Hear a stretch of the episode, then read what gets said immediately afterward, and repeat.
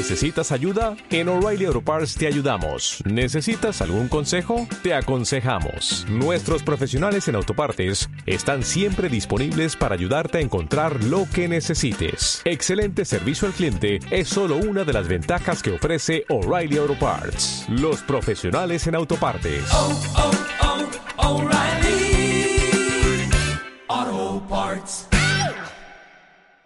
Este podcast está basado en el testimonio de Daniela N. y yace en el expediente del caso con número 00343 diagonal 2015.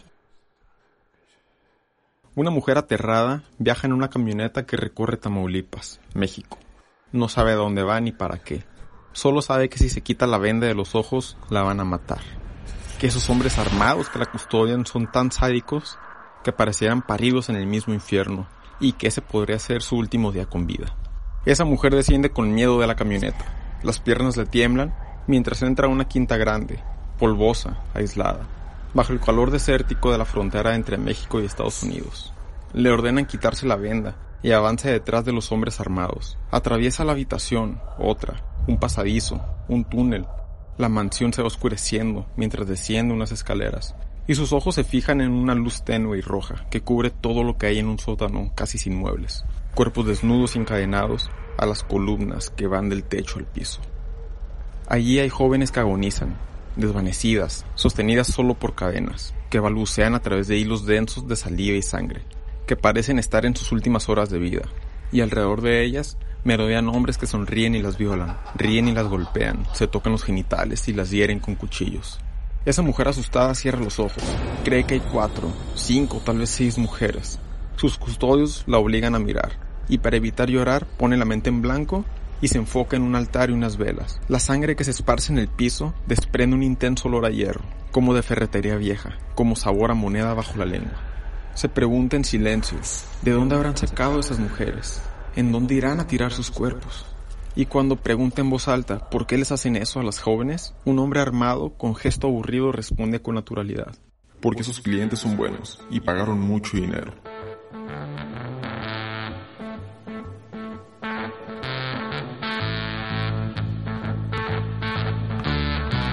De este modo comenzamos esta segunda entrega de este podcast que es Mosca de Cadáver con la historia de Daniela N una chica que fue robada por el cartel de los Zetas y posteriormente pasada a manos del cartel del Golfo.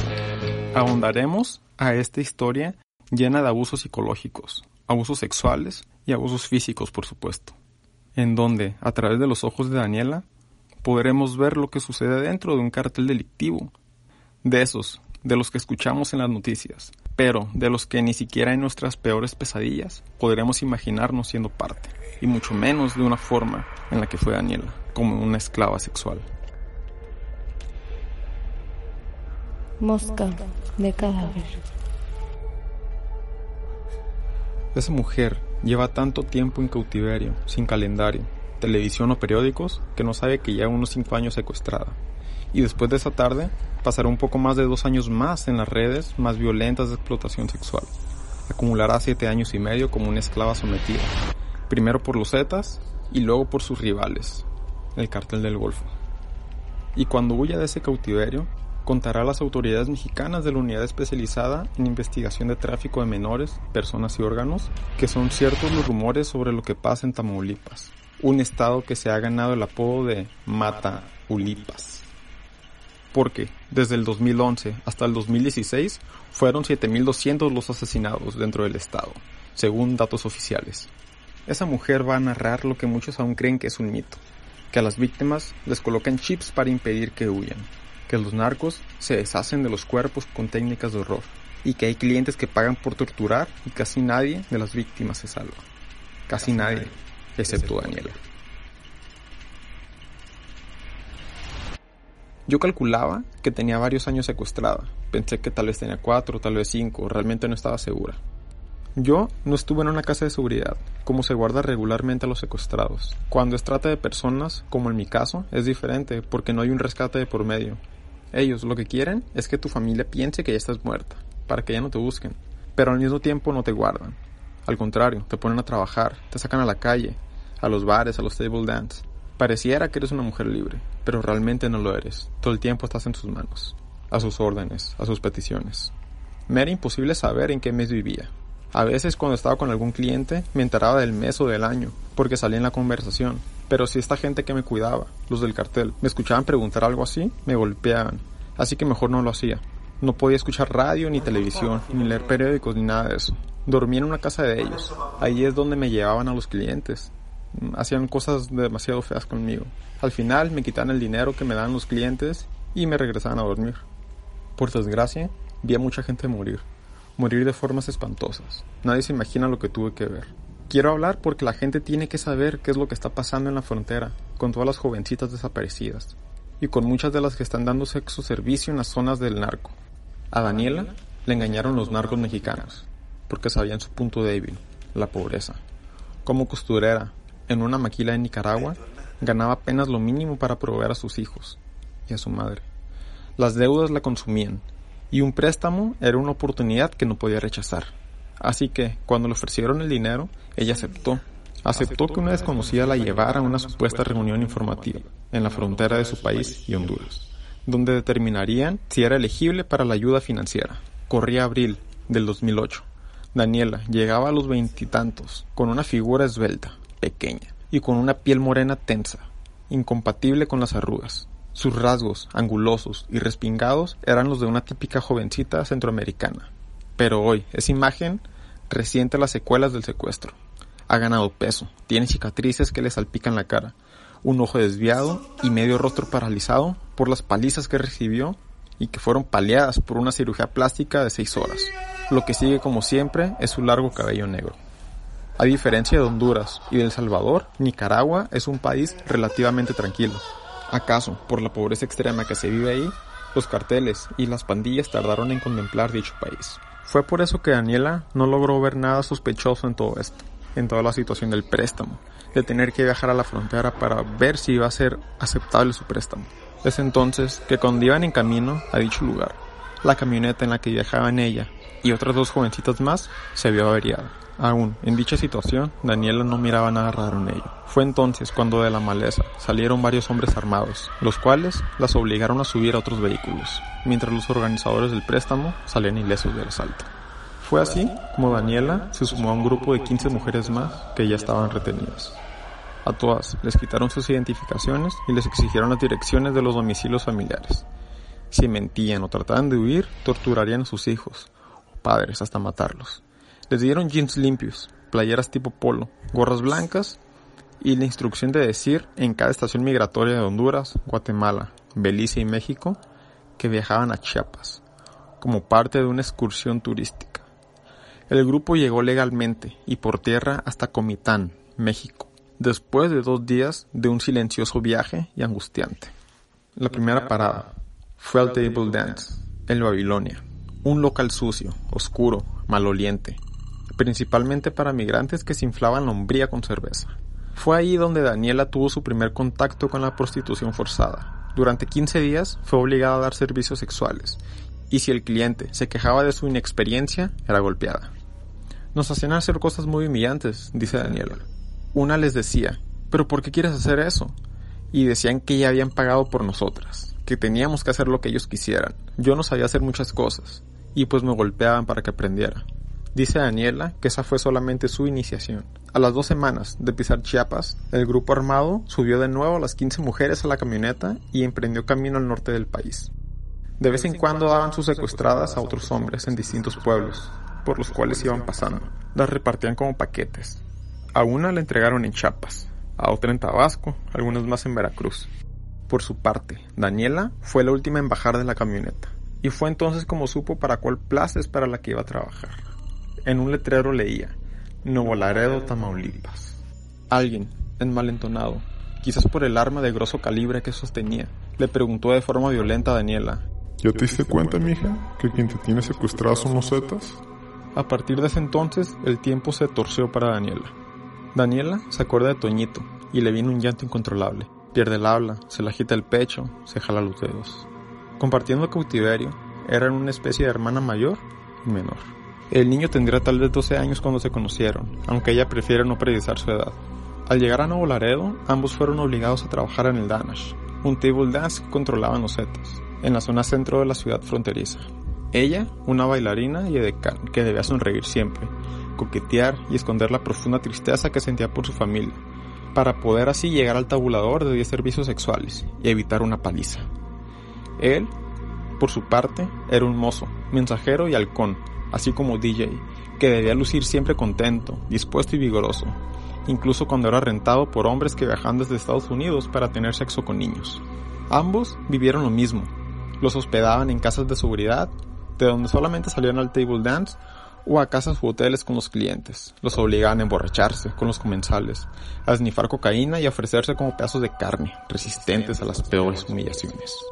Los clientes regulares pagaban por sexo con ellos en los privados del Danash, mientras que los clientes VIP, casi siempre rubios, maduros, respetables hombres de familia de Estados Unidos, compraban días de descontrol que incluían sexo violento y la diversión de torturarlos hombres que se excitaban más con el sufrimiento ajeno que con el propio acto sexual. A Daniela la buscó su familia en los primeros años de su desaparición. Pusieron una denuncia ante las autoridades nicaragüenses. Fueron a la televisión local, pagaron por afiches con el rostro de la costurera. Pero el tiempo y el dinero vencieron la búsqueda. A los dos o tres años de esperar infructuosamente su regreso, la dieron por muerta. Y así fue como se resignaron a una vida sin ella. Posiblemente lo mismo pasó con los familiares de Toñito piensa Daniela. A ella le quemaban las piernas con un fierro caliente por no saber descolgarse del tubo de la pista del baile. A él por llorar durante las violaciones que sufría. Y le quitaban la comida hasta que apenas podía ponerse de pie. A ella la azotaban cuando pedía un día de descanso porque le ardían los genitales. A él le daban bofetadas en la boca que le aflojaban los dientes, si se negaba a emborracharse con los hombres que lo pedían para hacer cosas indecibles. Cuando sus captores no los miraban, ellos rompían la regla de no hablarse dentro de la casa de seguridad y fantaseaban sobre lo que harían en libertad. Así sobrevivieron por varios años, imposibles de calcular. Dice Daniela, pobrecito de mi Toñito, tenía apenas unos 11 o 12 añitos cuando nos conocimos. Cada vez que lo pedían lloraba. De tanto hacer eso, creció enfermo hasta los 16 o 17, yo creo. Tenía un problema en el intestino. Y como ya no podía desempeñarse bien en las cosas que nos pedían hacer, lo llevaron a un monte y me pidieron a mí que me hiciera cargo de lo que hicimos con él. El relato de Daniel es una muestra de la crueldad con la que los cárteles mexicanos manejan el negocio del sexo. En un monte despoblado, hermana mayor y hermano menor, Daniela y Toñito, fueron enfrentados. Los Zetas le dieron a ella una pistola y le ordenaron matar al menor, inservible por su frágil salud, para seguir siendo sexo servidor. Ella, por su parte, se negó, y entonces la pistola pasó a manos de él, a quien le ordenaron disparar para salvar su propia vida. Ninguno de los dos pudo balear al otro. Fue así como los miembros de los Zetas, encargados de hacer este trabajo, furiosos, decidieron actuar por ellos mismos. Dice Daniela, él nunca pudo, ni yo tampoco. Entonces fue como lo colgaron y empezaron a torturarlo. Le hicieron heridas en sus brazos, en sus axilas, en su entrepierna, le cortaban los pies, le cortaban sus manos él mientras tanto colgaba de ese árbol, se tambaleaba hacia los lados con la cuerda que lo sostenía. Las personas, quienes estaban llevando a cabo dicho encargo, hacían ver que era mi culpa que esto le estuviera pasando a Toñito, que yo pude haber acortado su sufrimiento dándole un balazo en la cabeza, pero que no, que no había sido capaz, que esto que le estaba pasando a Toñito era mi culpa. Fue así como los Zetas comienzan a cortar los genitales de Toñito. Le rebanaron primero los testículos, le rebanaron después un miembro genital. Le abrieron las piernas y aún continuaba vivo mientras se desangraba. Fue así entonces que hasta el final de la tortura propinaron un balazo en la cabeza de Toñito, terminando así con su vida y por ende con su agonía. En ese momento caí al suelo. Comencé a llorar, a gritar. Me patearon, después me subieron a una camioneta y ya no volví a saber jamás de él. Daniela narra que después sabría que se trataba de una prueba. Si hubiese sido capaz de matar a Toñito, hubiera servido como sicaria. Si no, se encargaría de estar pasando drogas y de seguir como esclava sexual. Al no haber podido matar a su hermanito, los Zetas le asignaron traficar con cocaína hacia Reynosa, Ciudad Victoria y San Luis Potosí. Esa sería su nueva posición dentro del grupo, la cual la llevó a conocer a los jefes de la agrupación desde lejos, al llamado Z40, al Metro 3, al Catracho. Se trataba de un movimiento común en la trata de personas, cuando es manejada por los cárteles delictivos, Las secuestradas con más años de esclavitud tienen más dificultad de obtener ingresos por servicios sexuales por su apariencia física, frente a las nuevas víctimas, las cuales son jóvenes, las cuales son recién adquiridas. Así que se les deriva a nuevos roles, especialmente aquellos donde es más probable que las asesinen las fuerzas militares, como en el caso de Daniela que fue asignada a traficar con droga.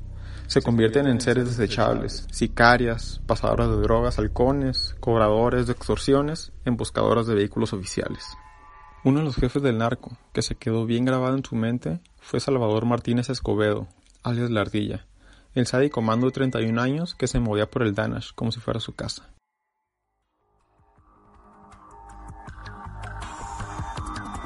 A continuación, se presenta ante ustedes quien se presume y dice ser Salvador Alfonso Martínez Escobedo y o Carlos García alias Ardilla, sus acompañantes y efectos asegurados. Presunto jefe regional de Tamaulipas, Nuevo León y Coahuila de la organización delictiva de los Zetas, región de mayor importancia para esa organización. Se tiene conocimiento que Salvador Alfonso Martínez Escobedo y o Carlos García Ardilla encabeza el conflicto que mantienen los Zetas contra el cártel del Golfo, quien es hombre de confianza y colaborador directo de Miguel Ángel Treviño Morales, alias Z40. A diferencia de otros jefes de plaza, cuya importancia se mide en las relaciones de confianza con los capos, el valor de Ardilla puede contarse con sangre. Se le atribuye ser el presunto autor intelectual de la muerte de 72 indocumentados localizados en San Fernando, Tamaulipas, en agosto de 2010 es el presunto responsable de las narcofosas encontradas en el estado de Tamaulipas con más de 200 cadáveres y la ejecución de más de 50 personas por su propia mano. La leyenda decía que mataba primero y averiguaba después. Un rumor que Daniela confirmó cuando vio personalmente cómo ordenaba la matanza de 72 migrantes centroamericanos en San Fernando, Tamaulipas, allá por el 2010 por la cual hoy la ardilla duerme en una zona de alta seguridad de un penal federal en el estado de Oaxaca. El motivo, Salvador creyó que los viajeros iban a reforzar la tropa de sus enemigos y ante la duda, prefirió ordenar su fusilamiento. Este relato está en la denuncia interpuesta ante la unidad especializada en investigación de tráfico de menores, personas y órganos del estado de Tamaulipas. A palabras de Daniela, la ardilla era un desalmado. Yo vi lo de San Fernando. Yo estaba y fue horrible. Dice Daniela cuando le muestro en mi celular una foto del narcotraficante riéndose en el hangar de la Policía Federal.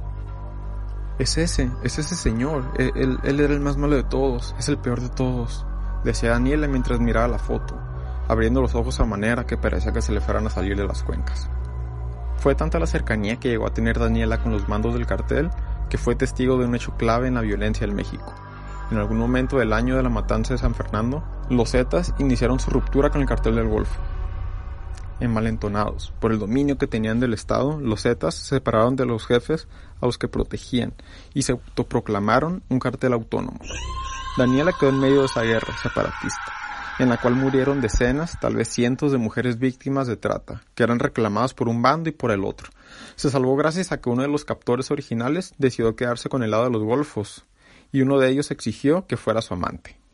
Cuando este hombre dice que voy a ser su amante, me toman y me llevan a un lugar, algo parecido a un hospital o sanatorio, muy sucio y descuidado. Me abrieron el pie por el lado del empeine y me metieron un chip para localizarme. Decían que si me escapaba o iba con las autoridades, me iban a buscar y me iban a encontrar. Fue así como Daniela se convirtió en el amante del apodado El Viejón, uno de los jefes principales del cártel del Golfo. Esto le hizo pensar que la liberaría de los servicios sexuales forzados, pero estaba completamente equivocada. Él la mandó de regreso al table dance y ella pensó que ahora sí la suerte de seguir viva se le iba a terminar, que su vida acabaría en alguna pista de baile o en algún lugar peor. En Tamaulipas pasan cosas sorprendentes, violentamente distintas al crimen de cualquier otra ciudad del mundo. El narco se pasea a plena luz del día, en autos conocidos como monstruos, vistosos tanques blindados, en los que pistoleros matan policías, los candidatos a puestos populares son asesinados en las elecciones y repuestos con una pasmosa facilidad. Y los cárteles colocan cámaras de video en los postes de luz mientras las autoridades duermen. En junio del 2015, el Grupo de Coordinación de Tamaulipas reportó que se habían desmantelado 180 lentes de videovigilancia pertenecientes a los cárteles. Los habían instalado en la vía pública para poder monitorear a los habitantes de ciudades como Reynosa, San Fernando, Río Bravo. El narco tenía ojos y oídos en el Estado. Y en el negocio de la explotación sexual no es diferente. Bajo las nuevas órdenes del cartel del Golfo, Daniela sabía que los clientes eran grabados desde que entraban a los table dance, que las habitaciones del antro y de los hoteles tenían cámaras y micrófonos ocultos, que las mujeres obligadas a prostituirse llevaban cámaras escondidas, hasta en los botones de las blusas. El narco ve desnudos a los clientes y los espía para evitar que entablaran conversaciones personales con las víctimas. Hubo varias que las mataron por intentar escapar. Los narcos tomaban video de cómo las maltrataban y nos obligaban a verlos para que no nos atreviéramos a huir. De esta forma platica Daniela cómo es que se deshacían de los cuerpos, de las mujeres que por las golpizas habían sido asesinadas. Las más adictas ya no servían y desaparecían, cuenta Daniela. Ellos mismos decían pónganse vivas, porque si no van a terminar como tal o como la fulana, adentro de un barril. Tenían jaulas y en una de las casas de seguridad tenían un león, allá en Reynosa. Ahí echaban también a los cuerpos y el león se las comía. Aunque esta afirmación parezca increíble, existe una denuncia puesta ante ello y hay una averiguación previa ante la Procuraduría General de la República. Prosigue Daniela. Sí, yo supe que las echaron, porque nos enseñaron el video. El animal se comía parte de los cuerpos y con una manguera quitaban la sangre que se iba por una tubería. Más de un cuerpo desaparecieron así, de personas que ellos mismos mataban por las palizas tan brutales que les daban o cuando a veces algún cliente pagaba dinero para poderlas asesinar. También supe que habían menores de edad, pero ellas no las llevaban al table dance. Las guardaban para que los mejores clientes se las llevaran a sus domicilios o casas que tenían los grupos delictivos. O para que los gringos que venían a México a buscar especialmente eso, tener sexo con menores de edad. Con el cartel del Golfo, Daniela conoció la Quinta Grande, polvosa, aislada, bajo el calor desértico de la frontera con Estados Unidos, donde los clientes más adinerados torturaban y mataban a mujeres por placer. Un lugar con olor a hierro, como de ferretería vieja, y supo de los calabozos, las casas de seguridad y demás, donde guardaban a los secuestrados. En uno de ellos, la obligaron a cuidar a una pareja que esperaba el pago de su rescate, y Daniela, quien estaba segura que por llevar tanto tiempo secuestrada en cualquier momento iba a ser asesinada, decidió liberarlos. Narra Daniela, cuando yo los miré tan tristes y era la primera vez que me dejaban cuidar a alguien, pensé que de todos modos yo estaba ya condenada, que me iban a matar de cualquier forma, así que preferí dejarlos ir, que corrieran y se escondieran, que se salvaran. Ellos sí tenían oportunidad, yo no. Fue entonces que cuando el viejón, el nuevo amante de Daniela, volvió y no vio a los secuestrados, Daniela pagó el agravio. La golpearon hasta casi matarla y desvanecida ya en el suelo, la llevaron a un campo. La acostaron y su amante subió un tractor y la amenazó con pasarle por encima para que los fierros del vehículo deshicieran su cuerpo. Algo sucedió, dice Daniela, tal vez un retorcido concepto de amor o algo parecido, ya que su pena de muerte se conmutó por horas, de humillaciones en el campo, de rodillas frente a los miembros del cartel. Luego, ese señor me encerró en un camión. Yo no comía ni bebía nada. Ya me estaba muriendo. Ya comenzaba a desvanecerme, a morirme del hambre. Cuando él me miró, desahuciada, a punto de morir, fue que me mandó otro table. Y empezó de nuevo. Cada día era igual. Un tipo se encargaba de que cumpliéramos con los 10 servicios sexuales cada uno en 500 pesos. Era un lugar muy remoto, era muy difícil de entrar.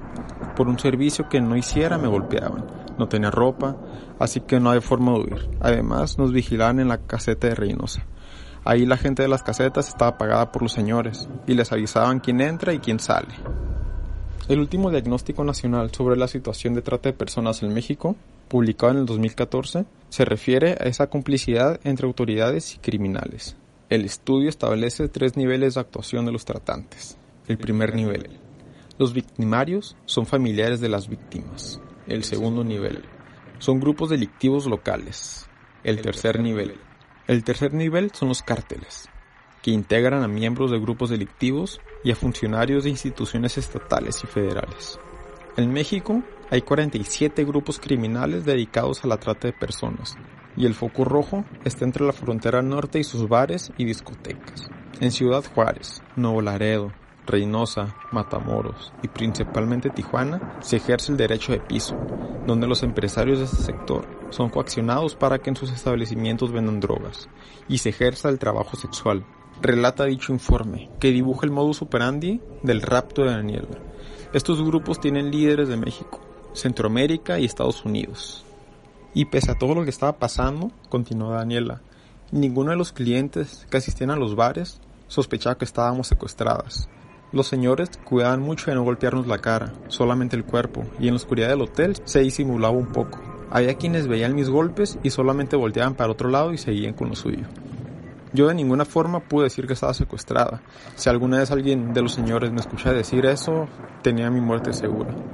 Pese a que me sentía encerrada y sentía que no iba a tener escapatoria, había una luz dentro de mí que me decía que todo esto iba a terminar.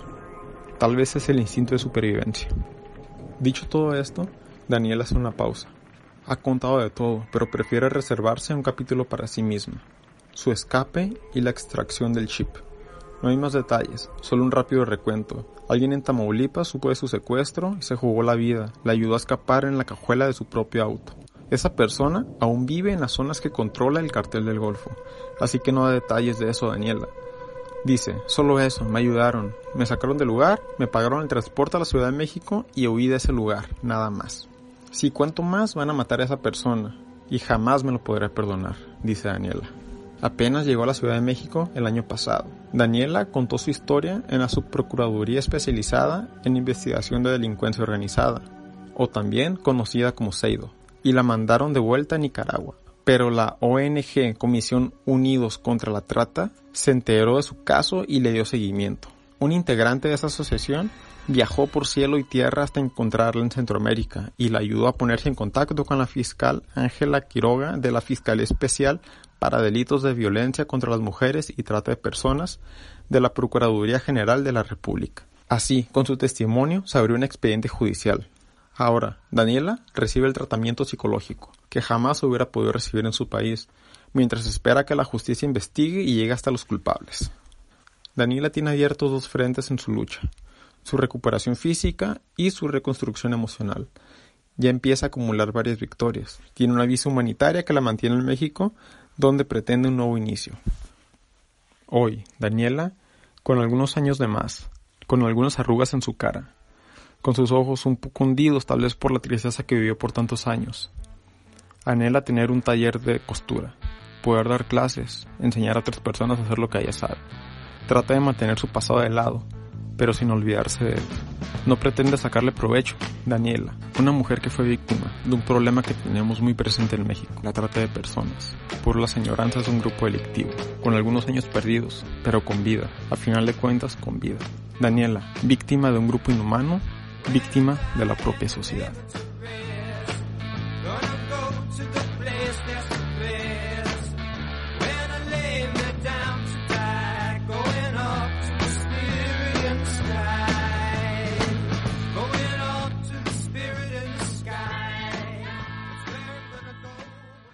Dale más potencia a tu primavera con The Home Depot. Obtén una potencia similar a la de la gasolina para podar, recortar y soplar con el sistema OnePlus de 18 voltios de Ryobi desde solo 89 dólares. Potencia para podar un tercio de un acre con una carga.